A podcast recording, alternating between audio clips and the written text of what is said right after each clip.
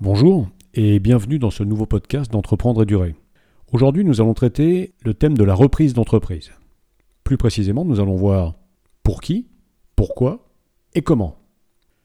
En fait, depuis quelques années, on entend beaucoup parler de reprise d'entreprise. Selon certaines sources, des centaines de milliers d'entreprises seraient à reprendre dans les 3 à 5 ans qui viennent. L'effet du baby-boom des années 50 sur les générations actuelles de chefs d'entreprise. Mais tout d'abord, examinons la réalité du contexte. Il faut se rappeler que sur un peu plus de 3 millions d'entreprises en France, plus de la moitié sont des indépendants sans salariés. Les entreprises de plus de 10 salariés sont un peu plus de 200 000, celles de 20 ne sont qu'environ 80 000, dont un tiers appartiennent déjà à des groupes. Donc, pour être plus clair, les entreprises intéressantes à reprendre ne sont que quelques milliers chaque année. Voyons maintenant une reprise pour qui? À juste titre, les mieux placés sont les personnes qui ont déjà une belle expérience professionnelle, d'au moins 10, 15 ans, voire plus. Ils seront plus à l'aise dans une reprise. Et à cela, plusieurs raisons. Tout d'abord, l'existence d'une équipe, d'une clientèle, d'un business qui tourne déjà va les rassurer et leur rappeler un contexte connu, même si la fonction de patron n'est pas celle de salarié. Leurs nombreuses années d'expérience seront un plus vis-à-vis -vis des tiers, clients, fournisseurs, banquiers. Enfin, et ce n'est pas le moins important, les salariés de la société reprise seront moins inquiets en voyant leur patron actuel remplacé par un cadra ou un jeune quinca expérimenté. En revanche, une reprise d'entreprise sera plus difficile pour un jeune de moins de 30 ans ayant moins de 5 ans d'expérience. Mais plus difficile ne voudra pas dire impossible. Voyons maintenant une reprise pourquoi afin de discerner les bonnes des mauvaises raisons, il peut être intéressant de les passer au filtre de l'imaginaire et du réel. Commençons par la notion d'indépendance. En fait, vous ne serez pas indépendant, mais vous aurez le privilège de construire votre futur, ce qui est différent. Vous serez dépendant de vos clients, de vos banques, de vos collaborateurs, car sans eux vous n'irez nulle part. Intégrez cette notion, sinon vous feriez mieux de devenir auto-entrepreneur. Enfin libre, bah, vous serez surtout libre de décider. Et rappelez-vous que décider, c'est renoncer. Une fois que vous aurez décidé, vous vous serez choisi des contraintes. L'argent. C'est peut-être la plus mauvaise raison. Avant de penser à récolter, il faut le semer. Et puis, comme le temps peut se gâter, la récolte ne sera pas forcément celle attendue. L'argent viendra plus tard avec le succès. Pour cette raison, concentrez-vous sur le succès et oubliez l'argent. Attention à tout ce qu'on peut entendre, lire ou voir.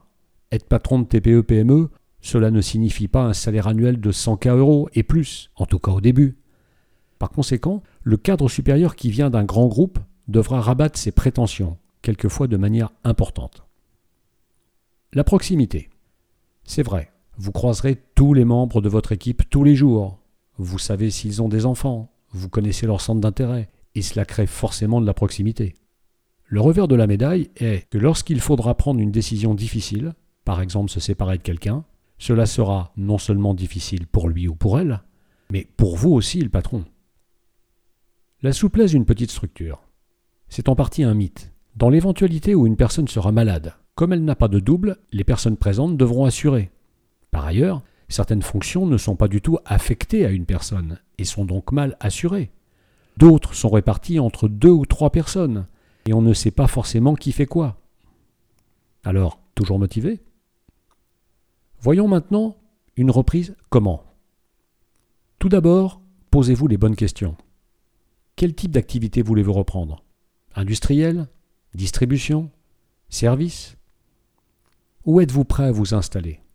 Si vous venez d'une grande métropole où votre famille et vous avez vos habitudes, vous voyez-vous vraiment habiter dans une ville moyenne, voire dans une petite ville située à plusieurs dizaines de kilomètres d'une grande métropole, telle que Lyon, Marseille, Bordeaux, Nantes ou autres Pensez études des enfants, accès aux loisirs culturels tels que théâtre, concerts, musées. Quel secteur vous intéresse? Bien sûr, les secteurs à la mode sont aussi les plus recherchés, mais cela n'empêche pas que des activités plus traditionnelles soient porteuses d'un potentiel que vous pouvez réveiller, d'autant que tout le monde ne va pas demain poser des éoliennes ou faire de l'impression 3D. Soyez lucide. Faites la part des choses entre le discours des pouvoirs publics sur les centaines de milliers de TPE-ACD et la réalité. Si les cadres venant d'entreprises moyennes ou grandes cherchent surtout des plus de 20 salariés, L'offre est surtout constituée d'entreprises de moins de 20 salariés, voire de moins de 10. Donc il n'y a pas de place pour tout le monde. Il faut vous y préparer. Dans l'hypothèse où vous restreignez votre recherche au secteur d'où vous venez, en recherchant une entreprise de plus de 20 salariés, et si en plus vous voulez vous installer en PACA ou en Languedoc-Roussillon, cela ne sera pas facile. N'hésitez pas à élargir vos critères. Think out of your box. Préparez-vous à un marathon et pas à un sprint. Une reprise, cela peut généralement prendre 18 mois à 2 ans, mais cela peut aussi durer nettement plus. Attention au temps perdu avec les faux cédants et à l'impact de ce temps perdu sur votre motivation. Voyons maintenant les quatre grandes phases. Alors la phase 1, vous vous êtes décidé. Commencez par un bilan de votre carrière. Cela prendra 2-3 mois, mais peut-être beaucoup plus si le bilan de carrière vous conduit à renforcer votre formation. La deuxième phase, la chasse. Comptez 6 à 12 mois pour trouver une entreprise et trouver le financement. Dans cette phase, si vous avez un doute sur une cible, ne vous accrochez pas en vous disant que vous n'en trouverez pas d'autres. Passons à la phase 3, la conclusion. Dans le cas où vous avez trouvé une cible, cette phase de conclusion va durer de 6 mois à 1 an. Elle pourra à tout moment déboucher sur un échec, soit parce que le cédant ne voudra plus vendre, soit parce que vous aurez un doute croissant sur la viabilité du projet. Gardez à l'esprit la phase 4, celle de l'entrée opérationnelle. En vérité, c'est la plus difficile, d'autant plus qu'elle adviendra après un marathon de 18 mois, 2 ans, voire plus. Vous avez signé, vous êtes chez vous, c'est bien. Mais il faudra que vous ayez préparé cette entrée avec grand soin. Ce sera la condition de la réussite. Quelques pistes. Tout de suite, auditez la situation en rencontrant les collaborateurs.